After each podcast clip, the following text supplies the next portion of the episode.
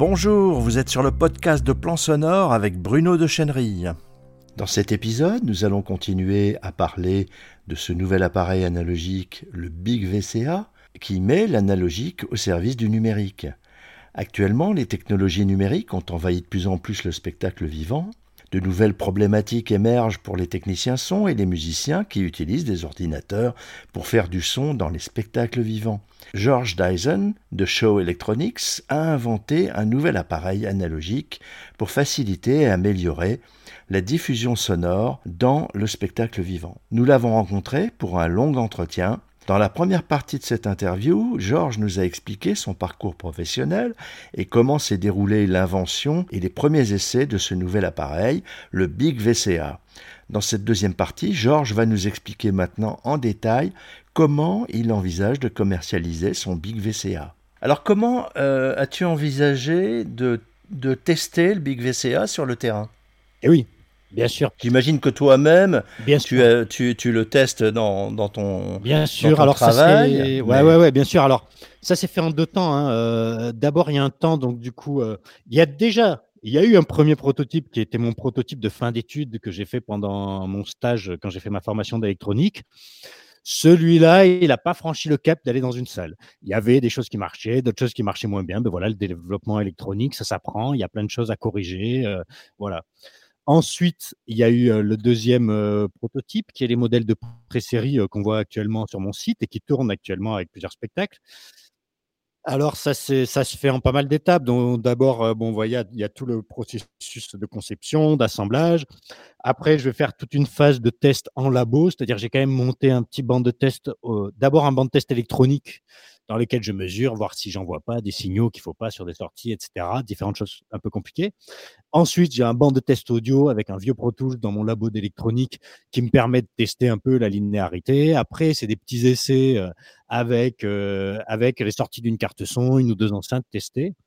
Et après, une fois que j'avais validé tout ça, on va dire en laboratoire, euh, la première sortie grandeur nature, je l'ai faite sur euh, un spectacle sur lequel moi je travaillais. Il était hors de question que je le confie directement à quelqu'un d'autre parce que j'avais bah, trop peur quoi qu'il y ait quelque chose qui marche pas, qui déconne. Euh, et donc, et c'était sur un spectacle en création, ce qui me permettait de l'installer. Et on n'allait pas jouer de suite devant des gens. On avait plusieurs semaines devant nous, voilà. Et donc, je l'ai testé sur le spectacle même qu'on a créé avec Pierre Régal. Et c'était il y a et là, je sais plus. C'était il y a quatre ans, je crois. Et, euh, voilà. Donc euh, voilà, je me souviens. C'était à, à, Bourges. On était euh, accueillis à Bourges. On avait une ou deux semaines devant nous. Et donc c'est à ce moment-là que je l'ai mis en place. Et, euh, et voilà, ça, ça a très bien fonctionné. Et c'est une fois que moi je l'avais testé et validé euh, sur des semaines de répète, plusieurs représentations, que j'ai commencé à le proposer d'abord à des collègues, puis à des gens que j'ai rencontrés pour avoir d'autres retours d'utilisateurs. Ok, très bien. Et donc euh, actuellement, tu as plusieurs Big VCA qui tournent? Voilà, alors ce que j'ai fait, c'est que dans, dans toute la manière dont ça a été conçu, c'est un peu comme ça que j'ai appris pendant ma formation d'électronique, ça a été conçu euh, de, de, manière industrialisable. Et j'ai réussi là sur ce, sur ce projet. En fait, l'entreprise qui m'avait accueilli pendant mon stage, pendant ma formation, étaient d'accord pour me suivre euh, sur le projet. Et donc, ils m'ont proposé un bureau et ils m'ont proposé euh, de financer euh, le coût des matières premières. Et donc, du coup, j'ai fait pas mal de recherche et développement. Ça, c'est une fois que j'ai fini ma formation, que j'ai compris toutes les petites erreurs que j'avais fait sur mon prototype de fin d'études qui faisaient que J'aurais éventuellement pu m'en servir un peu moins sur certaines pistes, mais pas toutes, etc.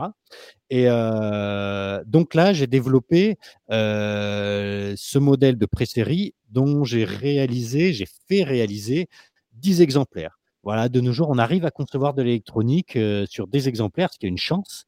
Euh, voilà. Et en gros, l'objectif euh, de ces 10 exemplaires, c'est de réunir un maximum de retours d'utilisateurs parce que si moi j'ai pas fait d'études de marché, j'ai rien fait de manière conventionnelle, je voulais le faire pour moi, pour les copains et voir ce que ça disait. Et l'idée de ces 10 exemplaires, c'est qu'ils tournent un maximum, euh, qu'il y ait plein de gens qui les essayent et que j'ai un maximum de retours parce que pour la prochaine série, les questions c'est combien est-ce qu'on fait d'exemplaires et quelles sont les améliorations qu'on apporte ou non en fonction de leur coût. Donc là, sur les 10 exemplaires, euh, il y en avait 4 ou 5 au début. Je fais toujours des prêts sous caution. Je propose aux gens de l'essayer. Euh, ils laissent un chèque de caution, ils essayent.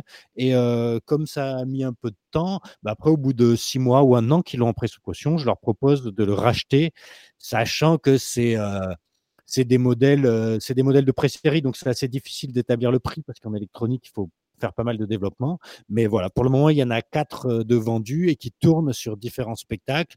Il y en a deux autres qui sont en pré-sous-caution. Il y en a encore quelques-uns qui sont disponibles en pré-sous-caution pour les gens qui ont envie de l'essayer. Showtronics, euh, c'est déjà une société ou tu as déjà. Euh, comment tu vas Comment tu vas commercialiser ça vraiment? Alors c'est une bonne question. Showtronics pour le moment c'est pas une société, c'est juste une marque euh, déposée auprès de l'INPI. Euh, le projet lui-même a été déposé aussi auprès de l'INPI et euh, en fait pour répondre à cette question, je dirais c'est une fois que les 10 exemplaires que j'ai auront beaucoup tourné, que j'aurai réuni plein de retours d'utilisateurs, que je saurai exactement où je vais. C'est-à-dire qu'il y, a, plusieurs options. Pour le moment, euh, la société qui m'a accueilli est capable de fournir une facture pour les modèles que je vends, euh, est capable de faire, de faire euh, l'administratif, on va dire, quand je fais des prêts sous caution. voilà. Tant que ça reste à cette échelle-là, ça pose pas de problème. Si ça commence à se développer, en effet, il faudra monter une société, etc. Mais comme je te le disais, comme j'ai pas fait d'études de marché, j'ai aucune idée du potentiel. j'ai une idée limitée. Je commence à avoir une idée, mais c'est ces modèles de pré-série qui ont pour but de m'aider à savoir quel est le potentiel et jusqu'où est-ce que ça va aller. Donc, si ça suscite suffisamment d'intérêt, oui, il y aura certainement création d'une société et puis développer 10, 30, 50, 100 exemplaires de ce rack avec telle ou telle option ou telle ou telle amélioration. Mais ça, c'est une, question à laquelle j'aurais répondu bah, grâce à l'aide des gens qui le prennent en caution, qui partent en tournée avec, qui l'essayent, qui, qui diffusent un peu l'idée auprès d'eux et qui m'aident à répondre à la question de est-ce que c'est une niche dans la niche dans la niche et qu'en fait, il y a très peu de régisseurs qui s'intéressent ou est-ce qu'il y a quand même pas mal de gens qui s'intéressent et qui pourraient éventuellement y avoir un petit marché euh, pour ces produits? Ça intéresserait des musiciens aussi Ouais, peut-être aussi. Et alors, ben c'est vrai que moi, dans le milieu, mais après, ça peut intéresser plein de gens parce que, à la limite, euh, il y, a plusieurs domaines. Tu vois, même, euh, il y, a, y, a, quand même un plaisir incroyable. Moi, je sonorise notamment sur les spectacles de Pierre Régal, là où il y a beaucoup de musique. J'utilise l'ordi euh, pour faire les traitements. Et c'est vrai que quand tu passes de quelles que soient les consoles qu'on te fournisse dans les théâtres au traitement audio que tu as avec la qualité des plugs, des compresseurs, des EQ, des reverbs, des choses comme ça, c'est vrai que c'est difficile de s'en passer. Et même pour sonoriser de la musique en live, euh, il y a des possibilités aussi. Euh, il y a plein de gens. Les musiciens directement, je sais pas. C'est-à-dire, les je pense, je pense au genre de musicien que je suis moi, et, et et et j'en connais beaucoup des musiciens qui, euh, qui, qui, qui, font à la fois de l'électroacoustique, de l'instrumental, des musiques pour la scène, euh, et qui sont ou, qui, ou du live electronics, tu vois. Ouais, ouais, ouais. Euh, bah, qui ça, sont, voilà, tu vois. Oui, tout à fait. Alors, ces musiciens-là. Et il y en a de plus en plus. Il y en a ah de plus en plus dans tous les styles de musique. Moi, je vois que euh, dans les groupes, euh, les groupes de rock, les groupes pop, etc., il y a très souvent euh, quelqu'un maintenant avec Ableton Live qui traite des sons, etc., voire même qui sonorise tout le tout le set sur scène. Voilà, c'est donc ça, ça, ça bouge beaucoup, quoi. Ouais, complètement, complètement, parce que c'est vrai qu'il y a. Moi, j'ai travaillé avec beaucoup de compagnies où finalement le, la compagnie fait appel à un musicien pour faire la création son, et puis bon, il y a un petit peu de budget pour la création, mais pas toujours énormément. Et très souvent, c'est le musicien aussi qui se retrouve à faire la tournée en tant que pseudo-régisseur son, il est peut-être pas hyper formé à ça, mais par contre, il a toute la musique euh, et tout, le son du spectacle en tête et c'est lui qui le fait. Donc, ça pourrait concerner ces gens-là. Dans un groupe de musique aussi, pourquoi pas. Le seul truc important, c'est que ça soit la personne qui soit vraiment au dernier étage. C'est-à-dire que là où c'est conçu, c'est que après le Big VCA, c'est la diff, c'est les amplis, etc. Donc, euh, oui, oui, pourquoi pas En fait, ça peut, ça peut, ça peut tout à fait s'élargir. Après, ce dont je me suis rendu compte, et du coup, c'est pour ça que le projet a mis un peu de temps, c'est que ben, une fois que tu l'as développé, que tu as fait ça et tout, comme dans tout projet, la partie, euh, la partie, euh, la partie commerciale, on va dire, de faire savoir. Il y a le savoir-faire, ça, euh, je l'ai à peu près, et maintenant, il y a le faire savoir que j'essaye de développer, parce que ben, il faut que les gens sachent que le produit existe pour savoir à combien de gens il peut correspondre. C'était la deuxième partie du podcast consacré au Big VCA, inventé par George Dyson. Pour plus d'informations, vous pouvez aller sur le site web de Showtronics, la marque sous laquelle George produit le Big VCA. Vous trouverez le site sous l'adresse web showtronics.fr.